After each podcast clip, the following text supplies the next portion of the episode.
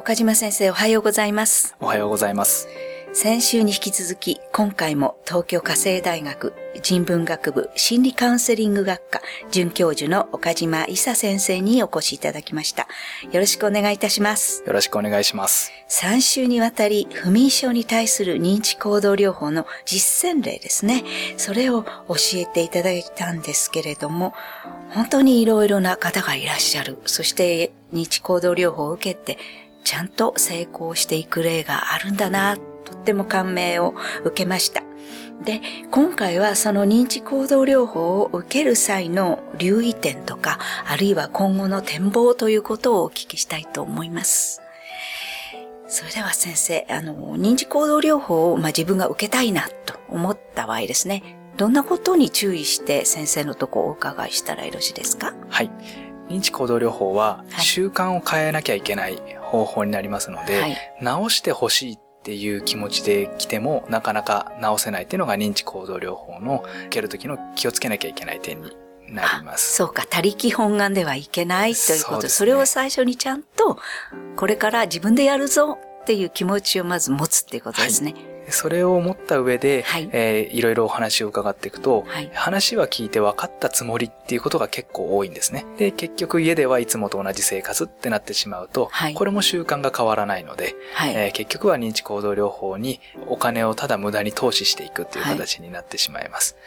なので、えー実際に認知行動療法を受けるときはですね、はい短時間で比較的効果が出やすい方法ですので、はい覚悟を決めてはい取り組むぞ、自分から積極的に取り組むぞっていう気持ちで受けていただきたいなと思います。そうですね。その他に何か留意点というのはありますか？そうですね。まあ、実際に認知行動療法を、えー続けていただければはい効果は長続きする方法ですので、はい。えー薬も比較的やめやすいというふうに言われています。はい。えー薬と併用しながら認知行動療法を続けられている方に関しては、えー調子が良くなってきたら薬を一旦やめるチャレンジもしていただくといいんじゃないかなと思うんですが、その時に認知行動療法をやってるから思い切り、思い切ってやめちゃおうとか、はい。一気にやめちゃおうってしてしまうと、はい薬の副作用で眠れなくなることがありますので、でその時は、あの、医師と相談しながらっていうのが中心になるんですけども、はい。えー認知行動療法を受けて効果があったからといって、はいすぐに薬はやめないっていうのも一つ留意点になるかなと思います。何かあのーこう、これからじゃあ、睡眠日誌とかスケジュール管理とかしなければならないので、まあそういう点も覚悟をきちんとはいしていくということですね。ちょっと緻密な作業ですけれども。はいえーそれでは先生があの、こういう認知行動療法を実践してらして感じることとか、今後どんな風にしていったらいいのかなとか、お思いになっていることありますか？はい。睡眠障害の、えーはい治療をしていると、睡眠がいかにその心の問題とか体の問題に寄与しているかっていうのを切実に感じます。はい。で、一方で、ええ睡眠が良くなることで、はい痛みとか、はい上乗せ部分ですね、はい要は辛い部分がもっと辛くなっている状態がわからないまま、はい。初めから心を何とかしようとか、はい。体を何とかしようと思っても、はいなかなか良くならない現状があります。あそうですね。あの、睡眠ありきで、それが分かってない方はいっぱいいらっしゃいますね。はいはい。その時に、えー私が今、えー今後こうなったらいいなと思うのはですね、はい。薬を使わずにっていうのはまず一つなんですけども、はい。認知行動療法をしっかりと受けることで、まず睡眠を改善するっていうところから始めていただくと、思っている以上に自分の悩みがちっちゃくなるので、はい、その時に残っている部分にアプローチしていくと、はい。結構早く良くなるんじゃないか。そういったことを世の中のはい。悩んでる方々に、はい。えー知っていただきたいなと思って、はい今後いろいろ普及活動していきたいなと思っています。そうですか。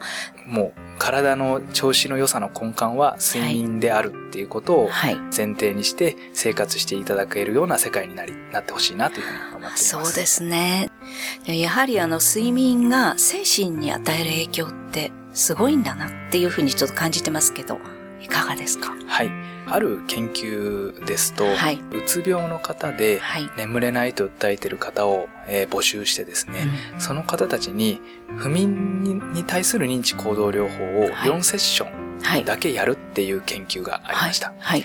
でその効果は4週間後にえー50%の人が不眠が良くなるっていう結果だったんですけども、はい驚いたのはえ50%のうつ病が治ってしまうっていう結果も一緒についてきました。なので、うつ病に対しては、はいうつを何とかしようっていうのがもうセオリーなんですけども、はい。その一つとして、はいえー体のリズムという点で睡眠をしっかり良くするっていうことで、気分がいかに改善するかっていうことが、とてもよくわかる研究だなというふうに思います。先生ありがとうございます。岡島先生には6、7と8回にわたりためになるお話を本当にありがとうございました。こちらこそありがとうございました。来週からはまた新たな専門の先生をお迎えしてお伝えいたします。どうぞお楽しみに。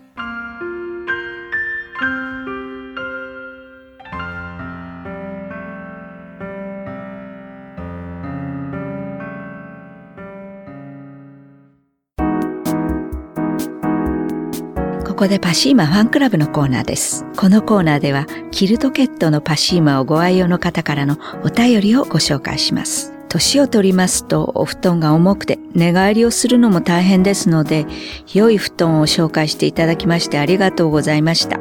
毎日暖かく使用させていただいております。お便りありがとうございます。パシーマの社長、架橋さんからは、年とともにお布団が重たく感じますね。パシーマを使うと布団カバーがいりません。軽くて暖かく、布団を紐で結ばなくても滑りませんよ。というメッセージをいただきました。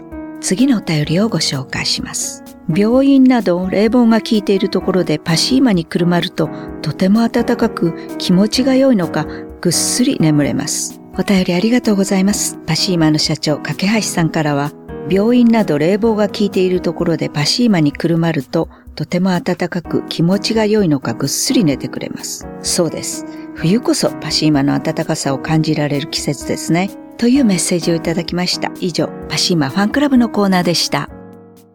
パシーマ免疫力は深い眠りから。くるまれて眠ると。すっごく優しい肌触りで気軽に洗えて清潔だし使ってみたらわかるから。抜群の吸水性と肌触りガーゼと脱脂綿のキルトケットパッシーマ詳しくはフリーダイヤル0120-28-8410 0120-28-8410